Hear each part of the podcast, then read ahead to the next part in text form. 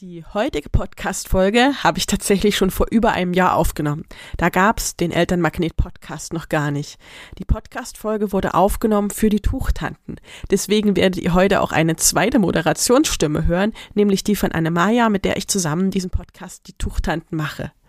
Außerdem haben wir einen mega interessanten Interviewpartner. Eine Frau, die es marketingtechnisch wirklich so richtig auf dem Kasten hat und die darüber spricht, wie man seinen Namen als Elternexpertin, als Trageberaterin, aber auch relevant für alle anderen Elternberaterinnen findet. Und das wollte ich euch definitiv nicht vorenthalten.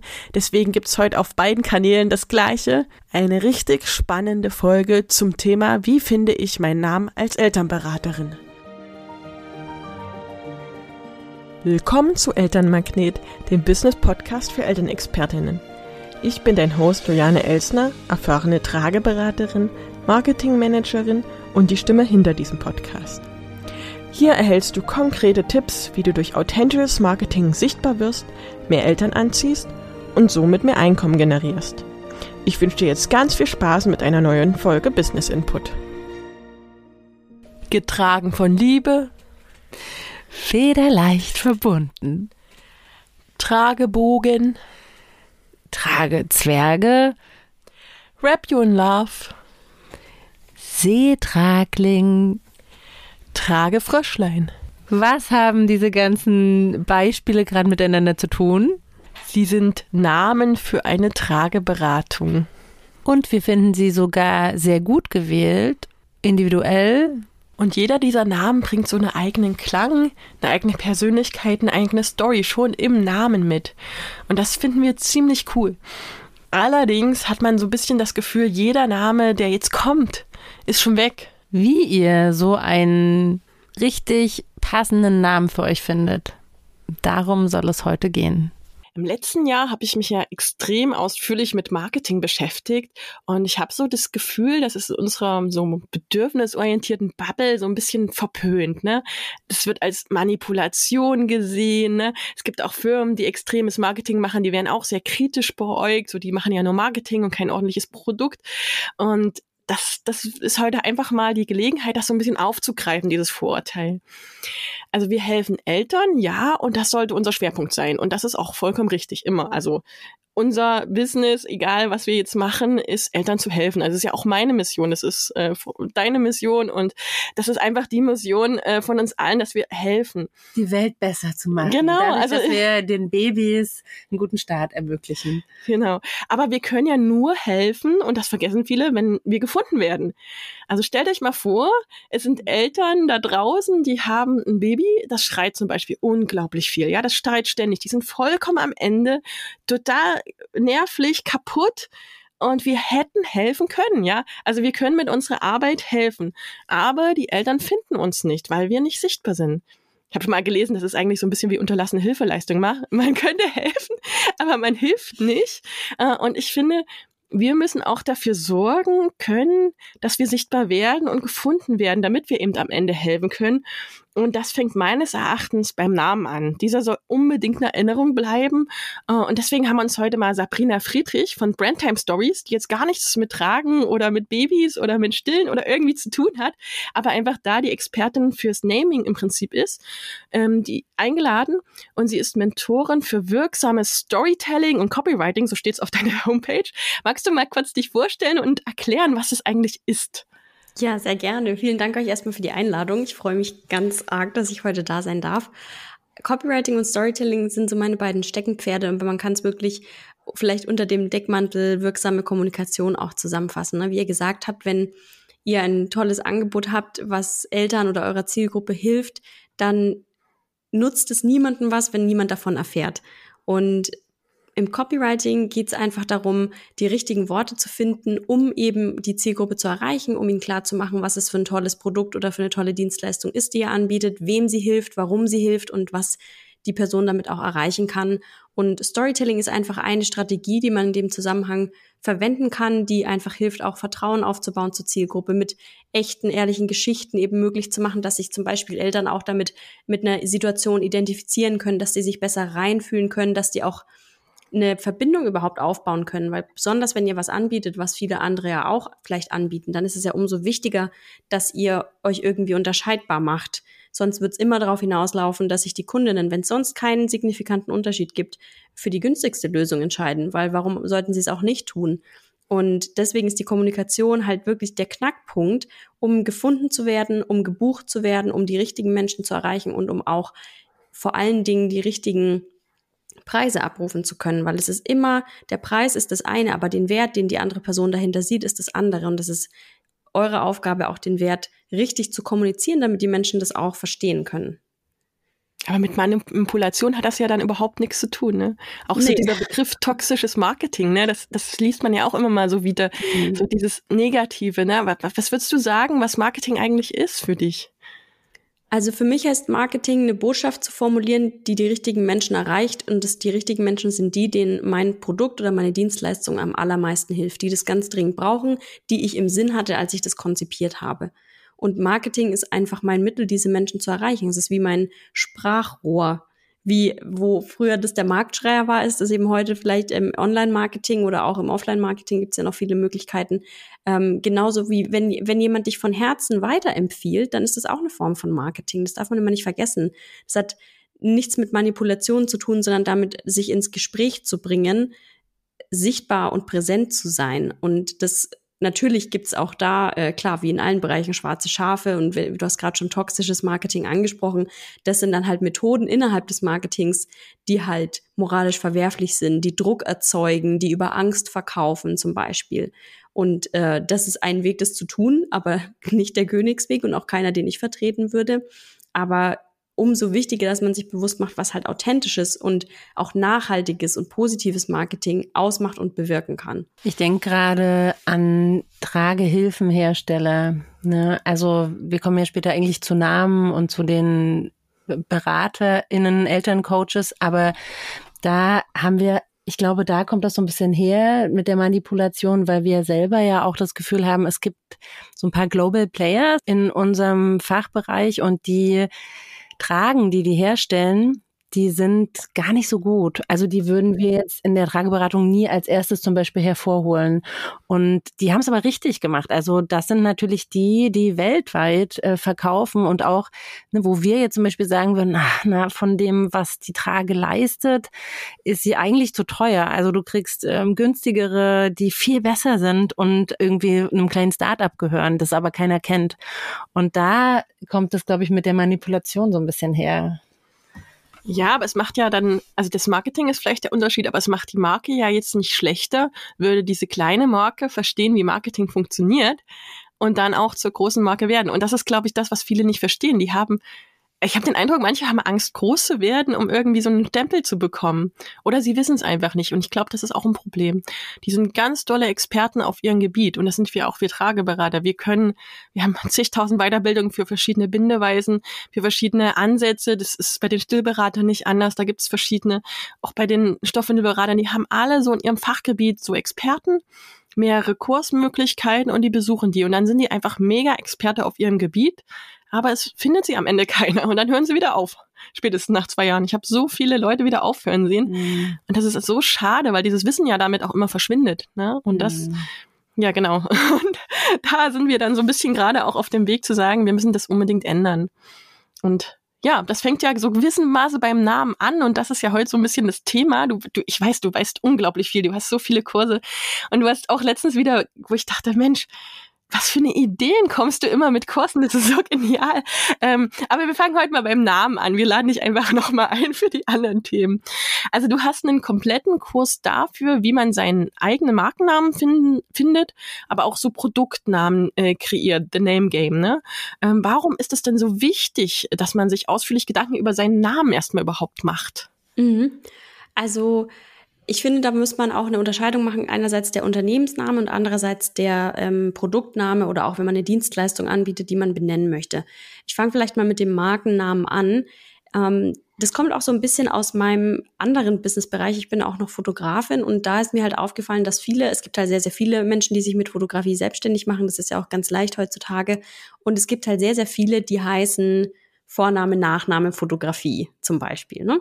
Und ich habe mir dann immer gedacht, so, wie soll man denn damit im Kopf bleiben? Also wenn jetzt ich mich hineinversetze, zum Beispiel in ein Brautpaar, was eine Hochzeitsfotografin buchen möchte und die scrollen so durch Instagram und die sehen eine Million Fotos, die manchmal auch halt sehr ähnlich sein können vom Bildstil. Und wie bleibt man denn dann im Kopf, wenn alle Maria Müller Fotografie und ähnlich heißen?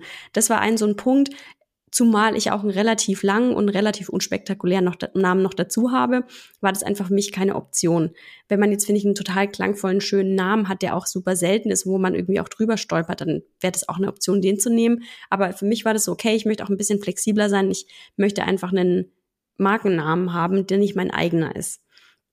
Und ich finde, also es ist keine Grundsatzfrage. Ich finde, man darf das so entscheiden, wie es sich für einen richtig anfühlt. Gerade wenn man sich zum Beispiel im Beratungs- oder Coaching-Bereich so als Personenmarke etablieren will, dann arbeiten viele auch gerne mit ihrem Vor- und Nachnamen. Ich will auch gar nicht sagen, dass das falsch ist. Aber mir geht's halt so, wenn ich durch Instagram scrolle und jemand kommentiert zum Beispiel oder ich stoße da auf andere Accounts, dann werde ich schon hellhörig, wenn das ein cooler Name ist. Wenn das aber einfach ein random Vor- und Nachname ist, dann könnte es auch ein privates Profil zum Beispiel sein und gar kein Unternehmen dahinter oder gar keine Selbstständigkeit. Und der Name ist einfach immer eine Form von im Kopf bleiben und Identifikation, so wie das unsere, so wie wir uns auch persönlich mit unserem Vornamen vorstellen anderen Menschen, um im Kopf zu bleiben als die Person, die wir sind. So ist der Markenname auch das, was im Kopf bleiben soll und mit uns in Verbindung gebracht wird, wenn wir ein Unternehmen haben. Und das war so der eine Anspruch und der andere eben dadurch, dass es immer mehr Selbstständige gibt in allen möglichen Bereichen, dass immer mehr Online-Kurse, Coaching-Programme oder auch Dienstleistungen, ähm, finde ich, ist der Name ein essentielles Tool dabei, auch das so ein bisschen zu branden. Also auch dieses Programm ein bisschen wie so eine eigene kleine Marke in der Marke zu behandeln und eben nicht zu, oh, noch ein Online-Kurs zum Thema Trageberatung sozusagen zu machen, sondern zu dem Online-Kurs zu diesem Thema. Also, dass der auch so ein Standing bekommt und dass das auch, das ist ein Teil davon und natürlich auch, dass man mit dem Namen eine tolle Möglichkeit hat, auch eine Thema Storytelling, eine Geschichte zu dem Produkt zu erzählen. Ich erkläre das vielleicht mal an dem Beispiel von meinem Online-Kurs, das geht ganz gut. Den habe ich ja The Name Game genannt, um eben anderen Selbstständigen zu helfen, coole Namen für ihre Programme, für ihre Produkte, für ihre Marken zu entwickeln. Und ich wollte halt, na, ich hätte den jetzt auch ganz random nennen können, Online-Kurs Namensfindung. So. Das wäre ja richtig und auch treffend, aber es passiert halt auf der emotionalen Ebene irgendwie überhaupt nichts. Es ist halt ziemlich austauschbar und auch langweilig und halt nichts, wo die Leute irgendwie hellhörig werden oder sagen, ah, cool, das schaue ich mir mal näher an. Was ist das? Was steckt da dahinter? Oder das könnte irgendwie spannend für mich sein. Und mit The Name Game habe ich halt auch ähm, irgendwie schon so den Vibe gesetzt für dieses Produkt, weil ich wollte halt nicht, dass es so ein dröges, langweiliges äh, Thema ist, sondern dass die Leute auch Spaß dabei haben, Namen zu entwickeln, weil gerade so Kreativprozesse für viele ja auch eine Challenge sind. Die sagen, boah, ich bin so unkreativ, ich habe gar keine Idee, wie ich meinen Namen finden soll, wie schaffe ich denn das? Und indem ich das äh, durch den Namen auch in so einen spielerischen Rahmen gesetzt habe, haben sich viele dann plötzlich empowered gefühlt, das doch zu schaffen und sie gesagt haben, okay, cool, das ist wie so eine Art, es gibt eine Art Spielanleitung. Also ich habe das dann auch in das ganze Wording einfließen lassen. Es gab dann kein Workbook, sondern halt ein Playbook und noch eben, da steckt der Teufel dann im Detail, und damit es auch eine runde Sache ist. Aber dadurch hat dieses Produkt ein Standing bekommen, was dazu geführt hat, dass Leute auch darüber sprechen und sich diesen Namen merken können. Also die kommen dann auf mich zu und sagen, hey, du hast doch diesen Kurs The Name Game. Also es ist dann wirklich bekannt, also es hat auch die Bekanntheit des Produktes gestärkt, der Name. Das ist eben ein ganz, ganz großer und wichtiger Vorteil auch davon. Und wenn ich jetzt so ganz am Anfang stehe und äh, sage, ich möchte jetzt Trageberatung oder Stillberatung, Stoffwindelberatung oder was weiß ich, artgerecht Beratungen anbieten, wie jeder Dritte auch, ne, gefühlt. Hm, wie, wie gehe ich jetzt vor? Was, was habe ich da für Möglichkeiten, meinen Namen zu finden? Hast du mhm. da ein paar Tipps? Also für den Markennamen meinst du jetzt, ne? Genau. Also genau. ich bin halt jetzt Trageberaterin. Gehen wir ja wirklich, machen wir es mal einfach. Mach, sagen wir mal Trageberaterin, gerade ausgebildet mm, und brauche jetzt einen Namen. So. Gefühlt ist auch jeder Name schon weg, ne? Trageberatung, XY, Trageliebling, Trage, irgendwas, äh, jeder, jedes Tier, was irgendwie trägt, ist schon vergeben, ne? Vom, vom Äffchen, Klammeräffchen bis hin zum Beuteltier. Ne? Es ist eigentlich schon alles weg. Wie gehe ich jetzt vor? Was mache mhm. ich? Also ich überlege mir, oder ich würde empfehlen, sich erstmal so zu überlegen, was auch mein eigenes Branding zum Beispiel ist. Ne? Also der Name zahlt ja auch immer auf die gesamte Marke ein. Der Name ist ja nur ein Teil davon, aber man hat ja selbst auch, vielleicht auch wenn man am Anfang ist, steht man vor der Challenge zu sagen, okay, ähm, wie positioniere ich mich denn? Wer ist denn auch so meine Wunschzielgruppe? Also halt nicht nur zu sagen, okay, Eltern, sondern vielleicht ist es auch eine, ne, vielleicht ist eine bestimmte Art von Typ Eltern. Ähm, das ist eine wichtige Entscheidung und auch, wie bin ich denn so als Mensch? Der Markenname soll ja auch gut zu mir passen. Ähm, das heißt, wenn ich halt wenn ich eine sehr spritzige, humorvolle Person bin, dann ist vielleicht halt auch ein Name, der irgendwie so ein bisschen was Markantes an sich hat oder ein Wortspiel zum Beispiel. Das wäre eine Möglichkeit. Ne? Man kann ja neue Worte kreieren, man kann ein Wortspiel machen, man kann ähm, man kann sich aus der Tierwelt bedienen, wie ihr es jetzt auch schon gerade gesagt habt. Man kann irgendwie auch Referenzen aus dem Kulturbereich machen. Man kann Dinge abwandeln. Also es gibt sehr viele Möglichkeiten, Namen zu finden. Aber das Wichtigste ist, dass man zu sagen, okay, was passt denn überhaupt zu mir? Magst du den Begriff Branding auch kurz erklären? Ich glaube, der ist nicht jedem geläufig. Mhm, genau. Also das Branding ähm, ist so im Prinzip die Seele deines Unternehmens oder auch deiner Selbstständigkeit, ne? zu sagen, okay, welche, welche Werte vertrete ich denn? Was ist mir denn wichtig in der Zusammenarbeit mit meinen Kundinnen? Zum Beispiel, ne, dass man auf Augenhöhe kommuniziert, gerade in dem Bereich, ne, dass die Eltern sich nicht so vielleicht von oben herab äh, oberlehrerhaft beraten fühlen, sondern dass sie das Gefühl haben, okay, da ist jemand, der hat Verständnis und Empathie für meine Situation, der ist es gibt keine dummen Fragen, sondern es ist immer so ein offener Raum, eine Offenheit. Also zu sagen, okay, was sind denn meine Unternehmenswerte? Wer ist meine Zielgruppe, habe ich schon gesagt. Da geht es dann auch natürlich in den optischen Bereich. Ne? Also wie kann ich das dann auch im Design zum Beispiel widerspiegeln? Ne? Welche Farben, welche Schriften benutze ich? Wie ist vielleicht meine Bildwelt? Ne? Also ist das zum Beispiel, ist es sehr ist es sehr technisch, eher so mit Schaubildern zum Beispiel. Oder ist, ist meine Bildwelt eher lebendig, wo man lachende Eltern und Kinder sieht. Oder also was ist so auch das, das Gefühl, was darüber kommen soll. Das ist ganz, ganz wichtig. Ähm, das alles spielt in das Branding mit rein. Und ähm, genau, da ist der Name eben ein Teil davon, der natürlich harmonisch in dieses Bild auch passen soll. Also sich, es ist ja immer die Frage, wie kann ich auch mein Unternehmen, obwohl ich was anbiete, was viele andere machen, einzigartig machen und mich von anderen unterscheiden. Mhm. Und darüber muss man sich am Anfang mal Gedanken machen und es wird einem nicht äh, in einer halben Stunde alles einfallen das, sondern das darf sich auch mitentwickeln, indem man sagt, okay, ich berate jetzt mal die ersten Eltern und dann gucke ich mal, Mensch, die Eltern, mit denen ist es total entspannt und cool gelaufen, da waren alle am Ende happy. Woran lag das denn? Was für Art Menschen waren denn das? Und mit den anderen war es irgendwie so irgendwie sehr zäh und irgendwie hat man nicht so richtig in den Flow gefunden. Was könnte der Grund sein? Und wie kann ich mehr von der anderen Art Eltern erreichen.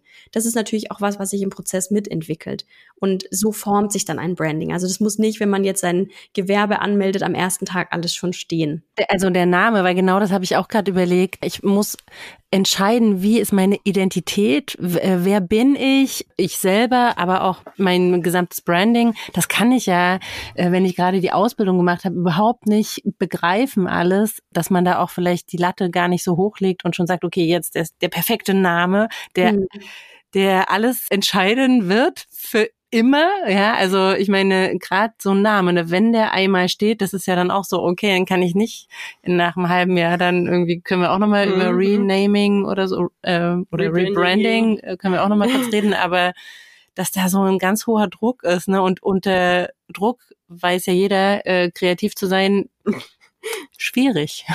Ich habe nur gesagt, also ich habe auch irgendwie gefühlt alle Leute um mich herum damals genervt, als ich meinen Online-Kurs vor allem, da war es mir ganz wichtig mit dem Namen, dass der stimmt und habe da zum Schluss kam der Name zum Beispiel für den Rückenteil, der dann zu den anderen Teilen passen sollte, von meinem Schwager in Spee, ne? Aber der hatte auf einmal die Idee, Menschen nennen den doch so oder so. Genau. Also ich habe da wirklich gefühlt tausend Leute mit genervt und dann Input von außen und irgendwann habe ich dann diese Marktpalette da entwickelt. Es sollte halt passen. Hm, das passt jetzt ein bisschen zu Sabrinas Beispiel ne, mit mhm. ihrem Namen des Kurses. Aber ich habe auch, als du das gerade erzählt hast, direkt dran gedacht, dass ich mir über diese gesamte Vielfalt der Dinge, die du gerade aufgezählt hast, die damit eine Rolle spielen, dass ich sowas von naiv in meinen Namen reingestolpert bin und auch an manchen Stellen im Nachgang so gemerkt habe, okay, aber hier passt es dann doch nicht so. Jetzt habe ich so Stolpersteine dadurch, weil ich nicht alles am Anfang durchdacht habe, sondern komplett aus dem Bauchgefühl mich für so einen Namen entschieden habe. Aber ich glaube, das ist aber dann okay, weil so bin ich halt und das ist dann nicht irgendwie perfekt. Das, äh, ich habe damals einfach nicht gedacht, dass ich zum Beispiel noch andere Themengebiete später vielleicht dazu nehmen möchte und dass mein Name sehr beschränkt ist auf diese eine Tätigkeit. Mhm. Und trotzdem stehe ich immer noch dazu und denke so, okay, aber es muss auch nicht perfekt sein dann an der Stelle, wenn so das Gefühl stimmt und wenn das Bauchgefühl noch richtig ist. Überhaupt nicht. Also die Perfektion ist sowieso was, was uns ja eher behindert als äh, beflügelt. Und ich finde auch, also der Erfolg deines Unternehmens, der wird nicht, der steht und fällt nicht mit dem Namen, den du dafür gewählt hast. Also es ist halt einfach was am Anfang, um mal zu starten, was zu haben. Und das heißt nicht, dass man es später nicht nochmal ändern kann oder dass es sich nicht mitentwickelt. Was ich halt, wie du gerade gesagt hast, nicht machen würde, ist, dass man sich zu sehr einschränkt. Also ich würde jetzt zum Beispiel keinen Ort in meinen Markennamen integrieren. Weil was, wenn du mal umziehst zum Beispiel, ne? Also wir reden jetzt hier von dem Markennamen. Das heißt nicht, dass man zum Beispiel, wenn es dann um Suchmaschinenoptimierung geht, ne? also wenn man sagt, hey, ich bin aber jetzt in Leipzig und ich biete Trageberatung in Leipzig an, dann ist es relevant, weil das eine lokale Tätigkeit ist. Dann ist es wichtig, dass zum Beispiel auf der Website, in den Überschriften, in den Texten, dass dieses Wort Leipzig immer wieder fällt, das schon. Aber deswegen muss es nicht Teil meines Markennamens sein. Weil ne, dann ziehst du mal um oder dann machst du das plötzlich online und berätst Menschen in ganz Deutschland, dann passt es halt irgendwie nicht mehr so gut zusammen. Ne? Deswegen würde ich mich, also würde ich aufpassen, dass es halt nicht zu sehr einschränkt, wenn ich vielleicht auch den Blick habe, hey, vielleicht kommen da mal noch Leistungen dazu, dass man sich so ein bisschen das offen hält. Das würde ich, das wäre so eine Sache, die ich auf jeden Fall am Anfang beachten würde, aber ansonsten darf man da auch äh, ganz frei erstmal rangehen. Und wenn man gerade eine coole Idee hat und das Bauchgefühl stimmt, dann muss man sich da jetzt auch strategisch nicht den Kopf drüber zu brechen. Ein Name darf sich auch erst einfach mal gut anfühlen und kann auch eine tolle Ausgangslage sein, um dann das Drumherum daraus zu stricken. Es ist witzig, dass du das jetzt sagst, weil genau in der äh, Vorbereitung auf die Folge haben Juli und ich nämlich wirklich nochmal überlegt, wie heißen denn die meisten TrageberaterInnen, wenn wir jetzt mal auf dieses Feld schauen. Und dann ist es schon immer Name und also ähnlich wie bei dem Fotografen, äh, Name und Fotografie, ist es bei TrageberaterInnen Trageberatung und dann die Stadt äh, mhm. oder der Ort oder das Gebiet, in dem sie beraten. Oder der Name. Also Trageberatung äh, Lieschen Müller, so. Ehrlich? Ja, hatte ich auch schon gesehen, ja. Also es ist halt, ja, man merkt halt, dass ähm, der Ort, den die Leuten wichtig war, die wollten halt in ihrem Ort gefunden werden. Und das ist ja auch wichtig, wie du ja gerade schon gesagt hast, also einfach auch vom, vom, von der Website her aber es hat für mich, und deswegen habe ich gesagt, wir, wir, müssen dich unbedingt einladen, irgendwie keinen Wiedererkennungseffekt. So, ich denke dann immer, oh, das ist halt eine so von vielen Trageberatungen. Und man muss ja auch erstmal auf den Begriff Trageberatung kommen. Also kaum einer kennt Trageberater. Kaum einer weiß, dass es Stillberater gibt. Kaum einer weiß, dass es Stoffwindelberater direkt gibt. Und wenn man da irgendwie raussticht, ich weiß nicht, mit irgendwas, ist das schon was Besonderes, wo die Eltern denken, oh ja, da war doch die eine mit dem, was weiß ich, Beuteltier oder sowas bei dir. Oder ja. das war die mit dem Klee oder die war die ja, mit aber dem. Ich denke halt, also als wir die Ausbildung gemacht haben, hat keiner von uns beiden darüber nachgedacht, dass wir mal ein Online-Produkt haben werden. Ja. Und da ging es schon um diese lokale Vernetzung, ne? dass die Leute in deinem Umfeld wissen, du berätst da und da war alles so vor Ort das hat sich einfach ja auch verändert. Das kommt ja noch hinzu. Nicht nur, dass man vielleicht umzieht, sondern dass sich auch die Art der Arbeit verändert. Mhm. Genau. Aber auch ne, nochmal zu dem Thema Trageberatung, ne, München oder Leipzig. Also wenn man sich so nennt, also gerade in einer größeren Stadt, es wird ja auch andere Menschen in dieser Stadt geben, die das dort tun. Also das ist ja dann, ne, dann sagst du, dann, ne, dann, ich denke immer so, Eltern unterhalten sich untereinander und sagen, ach, ich habe eine tolle Trageberatung gemacht. Ach, bei wem warst du? Ja, Trageberatung Leipzig. So. Und dann googelst du und dann sind da irgendwie 25, weil die alle so heißen und dann wirst du ja nie gefunden. Also das finde ich halt fatal dann. Das würde ich nicht machen. Das heißt nicht, dass man dieses Trageberatung Leipzig nicht mitführen kann. Ne? Also man kann ja einen Markennamen haben und dann so, das mache ich auch gerne bei Produkten. Ich habe einen Namen und dann habe ich noch so eine ergänzende oder tiefer erklärende Unterzeile dazu. Ne?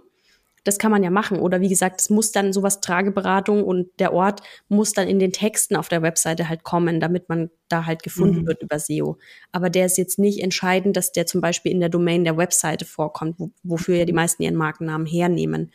Ähm, ich finde es dann eher, wenn der Name ne, wenn wir wirklich diese Situation haben, Eltern sitzen zusammen beim Kaffee, unterhalten sich, wenn das ein Name ist, der sich gut einprägt, damit die den halt auch wieder gleich parat haben, wenn sie darüber sprechen und den sich die anderen Eltern auch ohne Visitenkarte dann gut merken können. Das zweite Beispiel, was du gerade gesagt hast, dass die irgendwie tragen oder so im Namen haben, was ja dann auch einschränkt, falls sie weitere Qualifikationen dann noch erwerben also da, da finde ich auch, sind so zwei Seelen in meiner Brust, dass ich denke, auf der einen Seite möchte ich mit dem Namen ja ausdrücken, was ich mache. Also, ne, ich trage, deshalb trage, es gibt tolle Namen, die wir auch als wirklich gut befunden haben im Nachgang, die aber auch das Thema Tragen ganz klar im Namen sogar haben und dann, ja, das ist auch dann einschränken. Und dann machst du Stoffwindeberatung und dann machst du Babyschlaf und dann heißt du trotzdem noch Trage irgendwas. Oder wir hatten ja letztens auch eine Schlafberaterin, Abenteuer Babyschlaf, ja. So, was macht die jetzt, äh, wenn sie jetzt anfängt, noch Trageberatungen zu machen oder was ganz anderes? ja, stimmt. Guter Punkt. Ja, es ist halt immer dann eine Einschränkung. Ne? Ich meine, wenn man, man muss ja auch dazu sagen, wenn man sich mal einen Namen gemacht hat, dann ist man ja, und also dann ist man dafür ja auch bekannt und wenn man dann weitere Leistungen noch ergänzt, dann spricht sich das auch rum. Ne? Also das ist dann, das ist dann auch nicht dramatisch. Aber ich frage mich halt immer, mit was möchte ich in, im Kopf bleiben, mit was möchte ich auch verbunden werden, wie kann ich so ein bisschen rausstechen, was anders machen als die anderen machen und was aber halt vor allen Dingen zu mir passt und auch meine Marke stärkt und unterstützt. Das finde ich halt auch beim Namen einfach immer wichtig. Es ist halt einfach ein Erkennungsmerkmal, ein Identifikationsmerkmal. Es ist, es geht ja dann auch noch weiter, eben zu sagen, okay, ähm, wenn ich was nehme, was schon ganz viele andere haben, dann ist zum Beispiel die Website-Domain wahrscheinlich nicht mehr frei. Oder der Name ist sogar markenrechtlich eingetragen und geschützt und ich kann ihn sowieso nicht benutzen. Oder es geht dann auch so, lässt, liest sich der gut. Ne? Wenn ich dann zum Beispiel sage, hey, die Person heißt so und so und dann sitzt äh, die andere Mami mit ihrem Handy da und sucht mich gleich mal auf Instagram und kann schon gar nicht tippen, weil sie gar nicht weiß, wie man es schreibt. Also das macht ja auch einen guten Namen aus, dass man den einfach schreiben und lesen kann und sich gut merken kann. Das ähm, schlägt weite Wellen, aber es ist halt immer, soll halt immer möglichst griffig sein und einfach zu merken und so einfach sich so im Kopf ein bisschen verankern. Und das schaffe ich halt mit was kreativerem, mit was was ich halt nicht ständig höre, leichter als mit was sehr generischem beschreibenden. Hm. Und dann muss man auch noch checken, ob es vielleicht nicht in irgendeiner anderen Sprache mhm. vielleicht so ein Schimpfwort ist oder irgendwie so. Ne? Weil wenn man zum Beispiel, das ist ja auch so, wir hießen ja auch mal die Tuchtanten. Erinnerst du dich, Juli? Wir mhm. haben als die Tuchtanten angefangen und dann haben wir festgestellt, dass das uns total behindert, dieser kleine Artikel davor. Weil die auf Englisch äh, sterben, sterben, oder? Oh Gott. Genau, ja. und deswegen haben wir dann das die überall rausgeschmissen. Es hat uns aber auch jemand gesagt, ne, irgendwie ein Inform ich glaube sogar mein Mann, nee, mein Mann was nicht, aber irgendein Informatiker hat mal zu uns gesagt, äh, wenn ihr das die drin habt, dann liest das jedes äh, Google, Mann mein Mann war das, glaube ich, mhm. jedes Google-Programm als die, das könnt ihr nicht machen. So. dann haben wir das die überall wieder rausgestrichen. Also wir sind weiterhin die Tuchtanten, aber eben nur noch online in der Präsenz bei Tuchtanten. Ja, stimmt, stimmt. Sowas muss man natürlich auch mal noch berücksichtigen, dass es dann einem nicht hintenrum ins Bein schießt. ja, genau. Obwohl wir eine deutschsprachige ähm, Zielgruppe haben, aber alles, ich sag mal, was Google ist oder sowas, liest ja Englisch. Also. Ja, das stimmt. Das muss man halt immer beachten. Ich meine, deswegen kann man es im Sprechen, im Sprachgebrauch ja trotzdem, kann man ja sagen, hey, wir haben jetzt ein Podcast-Interview mit den Tuchtanten, heißt es dann ja. Schön, dass ihr da seid. Wir sind die Tuchtanten, kann man ja trotzdem dann sagen. Ne? Also im Gesprochenen kann man das ja weiter verwenden, ja. Ich meine, solche Kleinigkeiten kommen dann halt noch hinzu. Also es ist schon kein kleines Thema, das Thema Naming. Deswegen verstehe ich auch, wenn es am Anfang ein bisschen überfordernd wirken kann. Hast du jetzt äh, einfach mal spontan drei Tipps? Also ich habe ja schon gesagt, ich habe einen Haufen Leute gefragt. Du hast gesagt, man kann so ein bisschen spielen mit den Wörtern. Hast du noch irgendwie drei Tipps? Was kann ich jetzt machen, wenn ich ganz am Anfang stehe und gar keinen Plan habe? Mhm. Also ich würde immer erstmal mit einem ganz wilden Brainstorming anfangen, ohne den Anspruch, jetzt gleich den perfekten Namen aufs Papier zu schreiben, sondern ich würde einfach mal wirklich so eine, so eine Mindmap machen, großes Blatt Papier, das würde ich auch per Hand wirklich machen und mal alles aufschreiben, was mir zu meinem Unternehmen und zu der Leistung, die ich anbiete und zu der Zielgruppe so einfällt. Also das kann sein, wirklich Bilder, die ich im Kopf habe. Ne? Also zum Beispiel sehe ich vielleicht ein schreiendes, schreiendes Baby oder ich sehe überforderte Eltern. Ich sehe aber auch, ne, was, was meine Leistung macht, was dann auf der positiven Seite ist, ne? dass die halt keine Ahnung, Zufriedenheit, Schlummern. Also ich würde Gefühle aufschreiben. Ich würde Bilder aufschreiben. Ich, was immer eine gute ähm, Herangehensweise ist, auch so Sinneseindrücke zu sagen. Okay, was, was sehe ich, was rieche ich, was höre ich, was fühle ich denn in dem Zusammenhang? Ne? Zum Beispiel bei, bei Tragetüchern, da denke ich jetzt auch an Wärme zum Beispiel, ne? weil man trägt ja das, also korrigiert mich gar nicht, ich bin keine Mama, aber man trägt ja das Kind auch nah an sich dran und diese Körperwärme ist ja, glaube ich, bestimmt auch ein wichtiger Faktor, warum das Babys gerne mögen. Ne? Also das wäre ja auch, dann würde ich das alles notieren. Und was fällt mir dann dazu ein? Man kann dann ein bisschen die Fühler ausstrecken in in alles, was uns umgibt. Also zum Beispiel kann ich mal die Natur hernehmen als Vorlage. Ne? Wie, wie jetzt du, du hast auch äh, in der Tierwelt ein bisschen nach einem Namen äh, geguckt. Ähm, ich kann gucken in der Pflanzenwelt, in der Tierwelt. Ich kann schauen, ähm, Jahreszeiten. Wetter, Himmel, Erde, also alles, was so um uns rum ist, ist oft eine große Inspiration. Oder was man dann auch machen kann, ist, man kann so ein bisschen in die popkulturelle Richtung gucken, also sagen, was für Filme, Bücher, ähm, Medien, Podcasts, äh, prominente P P Personen der, der, des öffentlichen Lebens, was fällt mir zu meinem Thema dazu ein? Einfach mal aufschreiben, was einem so in den Sinn kommt. Wirklich, dafür ist ein Brainstorming ja da, mal alle Ideen so ähm, hinschreiben oder auch Farben zum Beispiel. Vielleicht ne, kommt mir auch eine bestimmte Farbe zu einem Thema aus irgendeinem Grund in den Sinn. Und das sind alles Möglichkeiten, auf denen man dann aufbauen kann. Und um so das große, den Vibe wirklich mal für sich dann zu definieren, zu sagen, na cool, ne, soll das jetzt was Lustiges sein, soll das was Ernstes sein, soll das ein klarer Name sein, soll das ein bisschen verspielt sein und dann kann ich danach entscheiden, okay, möchte ich vielleicht ein, ein Wortspiel machen, also nehme ich ein bestehendes Wort und wandle das leicht ab. Also nur mal als Beispiel. Ähm, ich habe eine Kundin, für die habe ich einen Podcastnamen entwickelt und da geht es um E-Mail-Marketing unter anderem und Funnels und ein Begriff, den kennen die meisten vielleicht, die mit Marketing ein bisschen zu tun haben, ist so, dass man ein Double Opt-in machen muss, wenn man einen E-Mail-Newsletter abonniert. Das heißt, man muss äh, im deutschen Datenschutz zweimal bestätigen, dass man sich da angemeldet hat und die E-Mails bekommen darf und so. Und ich habe das Wort genommen, weil das ein zentrales Element ist und ja wichtig für einen E-Mail-Funnel, dass die Leute sich da eintragen und habe dann Double Opt-Win draus gemacht. Also ich habe Wort genommen. Cool. Ja, da war ich auch ein bisschen stolz. genau. Also das nur mal so als Beispiel. Also man kann einfach bestehende Begrifflichkeiten, die mit dem ähm, Thema zu tun haben, nehmen und daraus was Neues machen, aber die Assoziation zu dem eigentlichen Wort bleibt zum Beispiel. Und Tragende Rolle. Mhm. Tragende Rolle fällt mir da ein. Das ist ja. eine Kollegin, ich weiß gar nicht, ob sie noch aktiv ist, aus Berlin. Mhm. Da habe ich nämlich auch immer gedacht, cool, ist so ne, eine tragende Rolle. Spiel aber so eine, eine, Rolle ist ja auch das Tuch, kann ja, eingerollt genau. sein. Ein, also bleibt mhm. einem gleich im Kopf. Also das, da sagst du auch gleich noch was anderes Wichtiges, wo man auch da Inspiration hernehmen kann, sind zum Beispiel eben Redewendungen oder Sprichwörter auch. Mhm. Daraus kann man ja auch wieder was machen. Also eine tragende Rolle ist ja auch eher ist eine Art Redewendung, die man mhm. benutzt. Mhm. Daraus oder auch ja Redewendungen, sprachliche Bilder, die man hat. Ähm, daraus kann man immer coole Inspiration auch ziehen. Also Schlepp mich glücklich. ja, die wirklich, da gibt's auch eine Kollegin. Es ist zwar skurril, aber irgendwie auch, also dieses Schleppen bleibt eine Erinnerung. Schlepp mich glücklich. Mhm. Es ist, es bleibt eine Erinnerung, kann man nichts sagen. Genau, und was wir da halt auch mhm. haben, ist, wir haben was sehr Aktivierendes, dadurch, mhm. dass ein Verb drin ist, wir haben eine Emotion mit drin, also ein Gefühl, das ist natürlich auch wieder cool. Das, also es gibt, es gibt halt kein, vorgegebenes Muster, was man machen muss. Das ist ja das Schöne. Man kann wirklich was nehmen, was halt wirklich ganz individuell perfekt auch zu einem selber passt und damit dann sich einzigartig zu machen. Also damit würde ich beginnen, dann würde ich gucken, okay, was für eine Art von Wort will ich machen? Will ich eine komplette Wortneuschöpfung machen? Will ich was Neues kreieren? Oder will ich, kann man auch machen, ein Kofferwort nehmen, also zwei Wörter ineinander schieben, die dann ein neues Wort ergeben? Mache ich ein Wortspiel? Was ich auch immer, was auch immer einfach klangvoll ist, das ist ja auch wichtig bei einem Namen, ist, wenn es zum Beispiel es könnte sich reimen, wenn man zwei Begriffe hat, oder es könnte eine Alliteration sein.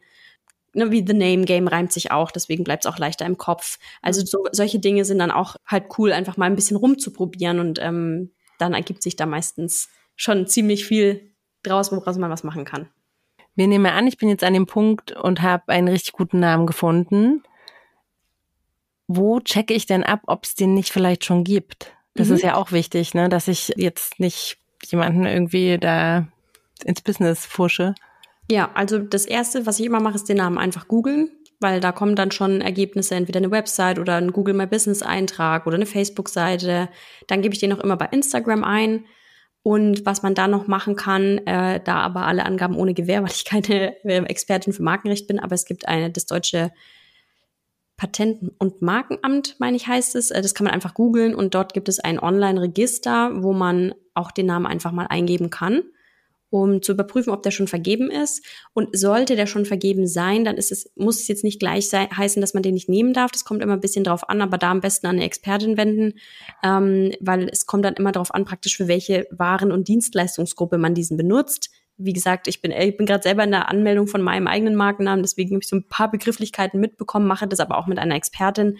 Und wenn jetzt jemand zum Beispiel den Namen benutzt, aber in einem völlig anderen Kontext, dann kann es manchmal sein, dass man den trotzdem benutzen darf. Aber es kommt immer ein bisschen drauf an, auch wo ist die Marke eingetragen, ne? kann man dann national, international und so weiter. Also es ist immer ähm, das Thema Markenrecht, da muss man wirklich gut gucken und im Zweifel lieber einmal das Geld in die Hand nehmen und äh, sich von einer Expertin da beraten lassen, als dann irgendwie einen coolen Namen zu haben, ein teures Logo erstellen zu lassen, eine Million Flyer zu drucken, eine Website anzumelden und zu gestalten und am Ende kommt die Abmahnung und sagt, hey, sorry, den Namen darfst du gar nicht benutzen, weil das ist schon meiner und da muss man alles neu machen. Also ich, dann würde ich lieber sagen, ich lasse es einmal kurz von einer Expertin überprüfen und bin dann auf der sicheren Seite. Und würdest du den auch gleich dann eintragen lassen, also den anderen Weg, dass ich dann, ich habe jetzt so einen tollen Namen, den gibt's auch noch nicht, und ich will aber, dass der wirklich meine bleibt, würdest du den dann gleich eintragen?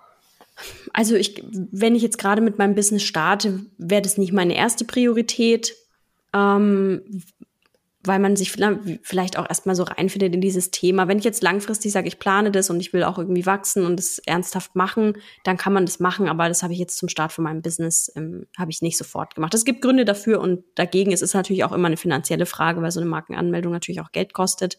Ähm, sehe ich jetzt nicht als Priorität Nummer eins. Aber ich finde, gerade wenn man halt was Cooles hat und da auch stolz drauf ist und weiß, hey, egal wie es kommt, ich nehme jetzt einmal das Geld in die Hand, dann habe ich den Namen safe, egal was ich mal damit mache, kann man es natürlich machen.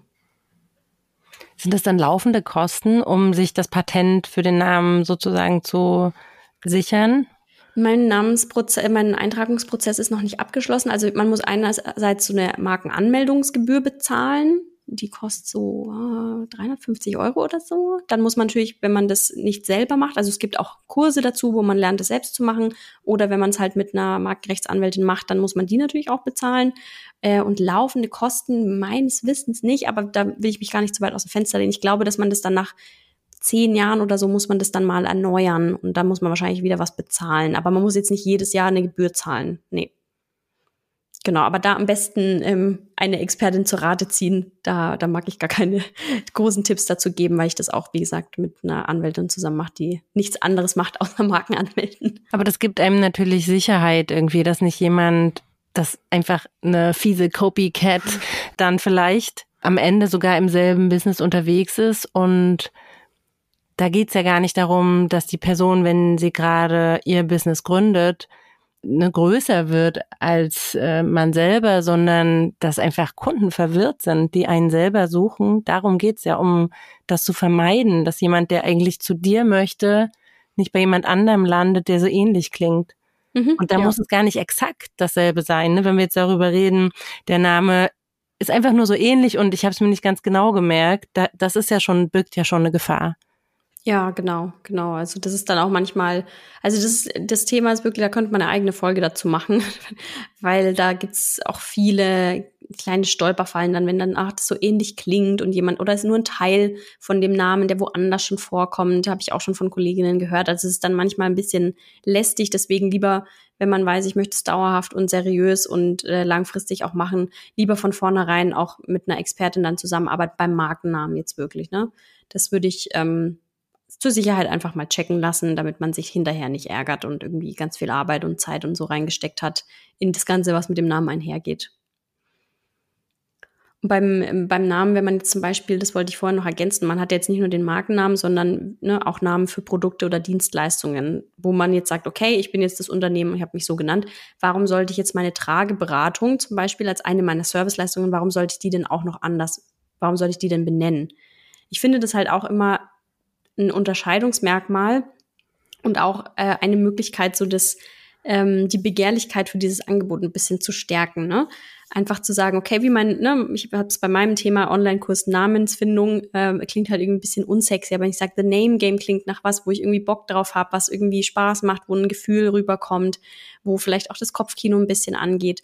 Und das finde ich halt immer hilfreich zu sagen, hey, ich habe ein Paket, zum Beispiel ein Dienstleistungspaket, ähm, für Eltern ne, zum Thema Trageberatung und ich gebe diesem Dienstleistungspaket statt Trageberatung für Eltern, gebe ich halt einfach einen schönen ähm, einen schönen Namen, einen klangvollen, sag, hey, das ist mein Paket, weil das dann auch wieder was ist, was weitererzählt wird, ne? Und wo dann andere Eltern sagen, hey, ich habe bei dir das Paket, keine Ahnung, Tragemomente to go.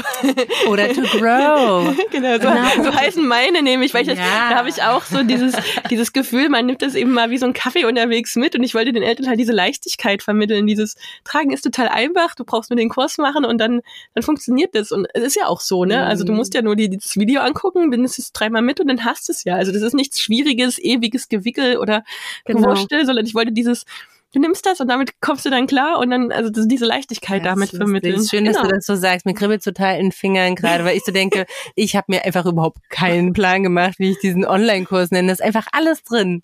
Mein Online-Kurs, ne, der, der perfekte Online-Kurs, ich nenne ihn einfach Babys richtig tragen. Und jetzt denke ich die ganze Zeit, wo ihr über diese schönen Sachen, warum habe ich mir da eigentlich keine Gedanken gemacht? Also da gibt's vielleicht bald ein Renaming von meinem ja. Online-Kurs. Wie gesagt, sowas wie Babys richtig tragen würde ich dann immer halt auch mitführen als Untertitel sozusagen, ne? einfach als Ergänzung, damit man sagt, cool, das ist so ein griffiger Name für, das, für den Kurs oder für die Dienstleistung, aber es ist trotzdem noch erklärt, so was es ist, weil dann weiß man auch, ne, hat man das gleich nochmal klar gemacht. Ich finde, das ist immer, kann man ja, kann ja Hand in Hand gehen, aber es ist halt leichter, wenn jetzt ne, wir beim Kaffeekränzchen wieder sitzen und ich sage, hey, ich habe den Online-Kurs sowieso gemacht, der bleibt halt vielleicht besser im Kopf, als Babys richtig tragen. Auch wenn es darum natürlich geht. Frau Beuteltiers trage ABC. ja, wir, wir brainstormen danach wir brainstormen der Folge. nach der Folge, genau. okay, also jetzt sind wir aber beim Thema Renaming eigentlich schon angekommen. Also ich heiße jetzt entweder, ähm, also ich will jetzt mal nicht auf das Produkt, sondern wirklich, ich heiße jetzt Trageberatung ähm, nehmen wir mal irgendwas München, da gibt's bestimmt eine. Ähm, ich heiße jetzt Trageberatung München, Berlin, Leipzig, Hamburg, also jetzt ohne jemanden im Kopf zu haben äh, und möchte mich umbenennen. Ich bin aber eigentlich unter den Namen schon ein bisschen bekannt, aber ich habe jetzt die Folge gehört, habe festgestellt, dass es eigentlich blöd ist oder halt habe mir halt schon ewig gedacht, ich will mich eigentlich umbenennen, das war jetzt der Auslöser. Wie mache ich dieses Renaming, ohne dass jetzt, ich sag mal, die alten Kunden mich komplett verlieren, äh, aber neue Kunden mich finden? Wir haben ja schon gesagt, okay, ich habe jetzt vielleicht auch einen coolen Namen schon gefunden. Wie mache ich das mit diesem Renaming? Hm. Also ich würde mir erstmal nicht den Kopf darüber zu brechen. Ich habe auch mich schon umbenannt. Das ist nicht so dramatisch, wie es klingt. Was ich halt so von technischer Seite wichtig finde, wenn man jetzt zum Beispiel schon eine Website hat, die heißt trageberatung-münchen.de und man macht dann eine neue Domain, ne, www.derneuename.de, dass man eine Weiterleitung macht von allen alten Seiten auf die neue, dass wenn jemand halt noch ne, mich unter der alten Domain sucht, dass dann halt nicht kommt, so Error gibt's nicht mehr, Seite nicht gefunden, sondern dass das direkt umleitet ähm, auf diese neue Seite. Dann kann man in diesem ersten Wochen und Monaten vielleicht auch so einen kleinen Service-Hinweis dann gleich auf die Startseite machen, so hey, Trageberatung München ist jetzt der neue Name, bin aber immer noch ich, ne, so als kleinen Service, ach so, okay, ist noch die gleiche, ist nichts anderes, heißt jetzt nur neu, das kann man als Service machen oder auch ähm, dann auf der Instagram-Seite so einen festgepinnten Post zum Beispiel machen, so hey, neuer Name. Man kann auch die Menschen mitnehmen in diesem Renaming-Prozess. Man kann auch wirklich sagen, hey, unser Unternehmen oder ähm, mein Business, das wächst jetzt und es jetzt kommt ein ganz toller neuer Schritt und ich nehme euch da ein bisschen mit, also in diesem Prozess, der, ne, vielleicht gibt's dann auch ein Rebranding, neue Farben oder sowas, also einfach mitnehmen, dass dann man nicht von heute auf morgen anders heißt und keiner mehr durchblickt, sondern die Leute wissen, okay, es ist noch dieselbe Person. Ähm, das würde ich machen. Man kann auch, wenn man Bestandskundinnen hat, die auch wiederkehrende Kundinnen sein können, denen kann man auch ein kleines Mailing schicken, ne? wenn man vielleicht die E-Mail-Adressen hat oder den Newsletter. Ähm, dann kann man sowas auch einfach wirklich mit einer kleinen wie eine kleine Pressemitteilung an die Kunden einfach auch äh, erzählen und einfach sagen, hey, passt mal auf, mein Business heißt jetzt so und so. Also einfach ähm, drüber sprechen. Und wann ist der Punkt, wo ich das nicht mehr ändern kann? Erreicht. Also ich muss jetzt mal sagen, mit meinem Namen, ich finde, also ich, Zufallsmoment ist ja ein Kunstname. Ich nutze ihn aktuell praktisch als Nachname. Juli Zufallsmoment ist so mein nennt man es Künstlername? Keine Ahnung. Also, aber Zufallsmoment assoziiert man ja jetzt nicht unbedingt mit Tragen. Ich finde den Namen aber weiterhin eigentlich super schön. Ich habe mir auch nochmal Gedanken gemacht, ein Angebot machen lassen für ein neues Logo. Das ist einfach viel zu teuer. genau. Jetzt stehe ich da und denke so, mein Name ist eigentlich schön, er gefällt mir, ich kann mich auch damit absolut identifizieren. Das sind für mich so diese einschneidenden Momente und da gehört zum Beispiel eine Geburt von einem Kind auch dazu. Und also diese Zufallsmomente sind einfach Momente, die mein Leben eigentlich, man denkt, es ist ein Zufall, aber dann so nachhaltig prägen und verändern. Das, das habe ich mit diesem Namen irgendwann assoziiert. Der ist aber gar nicht zum Beispiel im äh, Prozess des ähm, Tragens irgendwie entstanden. Da hatte ich einen ganz anderen, also ich, das war mal ein, ein Nachhaltigkeitsblog, den ich mal ursprünglich unter diesem Namen gegründet habe. Und wie gesagt, es ist halt super, was du gesagt hast. Ich hätte mir vorher Gedanken drüber machen müssen. Ist halt super teuer, wenn man jetzt das Branding mit Logo und sowas neu, neu sich kaufen muss. Ähm, ja, ist, also ich denke halt dann manchmal, jetzt ist der Moment einfach vorbei. Wir, wir sind ja auch im Podcast oder, oder ich bin ja auch im Podcast unter diesem Namen aktiv. Ich bin bei Instagram, ich habe meine Website, alles Domain, alles unter diesem Namen. Ist irgendwann der Moment auch vorbei?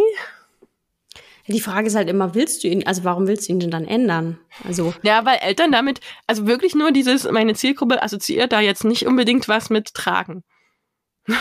Aber das ist ja auch nicht schlimm. Also er, du könntest ja trotzdem, was ja immer eine Möglichkeit ist, dass man den Namen zum Beispiel auf der Über mich-Seite, auf einer Website auch einfach mal erklärt. Mhm, genau, Also, das wollte ich. Ja, genau. Ne? Genau, also das kann man ja dazu sagen. Und also ich finde, Zufallsmoment könnte man jetzt auch auf Tragemomente übertragen. Ne? Genau, das Also- so heißen ja dann meine Kurse. Meine Kurse heißen dann Tragemomente to go, to Genau. grow und to explore. Wie gesagt, explore hatte ich ja dann auch als externe Idee, weil explore so entdecken, das fand ich auch wieder cool. So, da gehen die auf den Rücken und das Rücken tragen, kriegst du nochmal neue Möglichkeiten, entdeckst neue Sachen. Egal. aber ähm, ja, aber es hat wieder nichts mit Zufallsmoment dann im Moment zu tun. Also ich, das würde ich mir jetzt kein, keinen Zacken aus der Krone brechen, ehrlich gesagt. Wenn du schon so lange dabei bist und damit Ja. etabliert bist und dich mit dem Namen wohlfühlst, auch wenn er jetzt nicht zu 100 Prozent passt, dann würde ich ihn auch einfach lassen. Also ich meine, wenn ich den Namen ändere, wirklich, dann würde ich das wirklich in einem so kompletten, wir drehen alles auf Links-Prozess machen. Dann finde ich, lohnt sich das. Das war jetzt bei mir zum Beispiel so, ich habe es auch komplett optisch, also wirklich sieht komplett anders aus als vorher, dass auch wirklich diese Veränderung halt sichtbar ist. Das war mir da halt wichtig und da hat einfach der andere Name auch nicht mehr dazu gepasst, weil der auch aus einem ganz anderen, aus einem ganz anderen Storytelling entstanden ist. Dann macht es Sinn. Aber wenn du sagst, das passt für mich und ich habe jetzt gar nicht vor, hier alles neu zu machen und irgendwie alles auf links, und dann würde ich auch den Namen nicht ändern. Okay. Also du hast einmal so ein Rebranding gemacht. Genau. Mhm.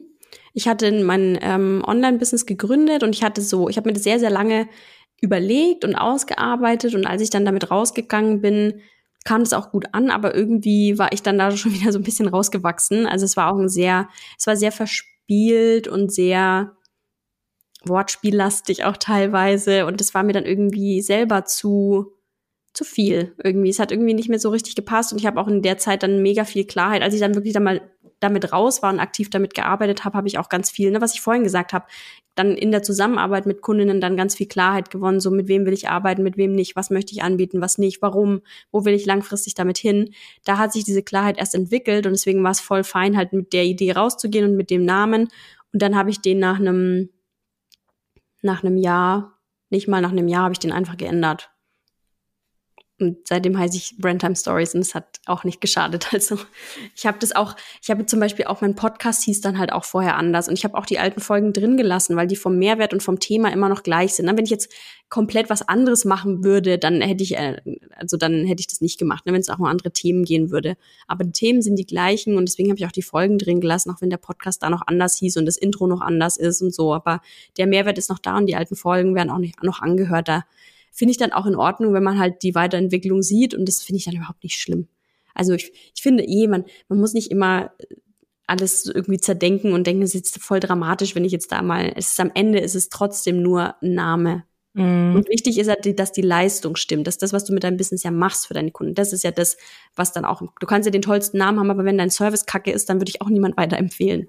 Und das zeigt ja auch nur, dass wir alle Menschen sind, die authentisch sind, die Fehler machen, daraus lernen und daran wachsen. Ja, oder sich halt weiterentwickeln auch, ne? Also es muss ja gar nicht, gar nicht immer ein Fehler sein. Kann auch sagen, hey, ich bin da rausgewachsen oder ich habe jetzt so viel Erfahrung oder ich habe jetzt so viel auch irgendwie, ne, ich habe ein neues Themengebiet erschlossen oder ich habe eine neue Zielgruppe gefunden und ich finde jetzt einfach, dass es an der Zeit ist, das ein bisschen weiterzuentwickeln. Das ist ja eigentlich, gehört zu einem Unternehmen dazu. Was nicht heißt, dass es äh, schlimm ist, wenn man irgendwie von vornherein ein Thema, eine Zielgruppe hat und dabei bleibt über lange Jahre. Das ist ja toll, wenn man damit, wichtig ist immer, dass man selber damit zufrieden ist und dass man auch Erfolg hat mit dem, was man da anbietet, dass die Menschen glücklich sind, mit denen man arbeitet, dass man was für die positiv verändert. Darauf kommt es ja am Ende auch an und dass man sich selbst damit wohlfühlt. Ach cool. Ich finde, das war jetzt ein ganz schön tolles Schlusswort. Genau, ich würde jetzt nur fragen, wo, wo findet man dich jetzt eigentlich, wenn man mehr über dich und deine Arbeit, du hast ja ganz viele Kurse im Angebot, auch dann Richtung Storytelling, Copywriting, den will ich irgendwann machen, wenn ich das Geld habe. ähm, wo findet man dich? Einfach auf Instagram am besten unter @brandtimestories oder auf brandtimestories.de, das ist meine Website da. Aber Instagram ist so der Dreh- und Angelpunkt oder wer gerne noch mehr Podcasts hören mag, auch ähm, From Nine to Thrive, das ist mein Podcast, das ist so eine Mischung aus Input zu Thema Copywriting und Storytelling, aber auch ganz viele Interviews mit anderen Selbstständigen aus allen möglichen Bereichen, die da einfach eine Plattform haben, auch ein bisschen so ihre Businessgeschichte zu erzählen.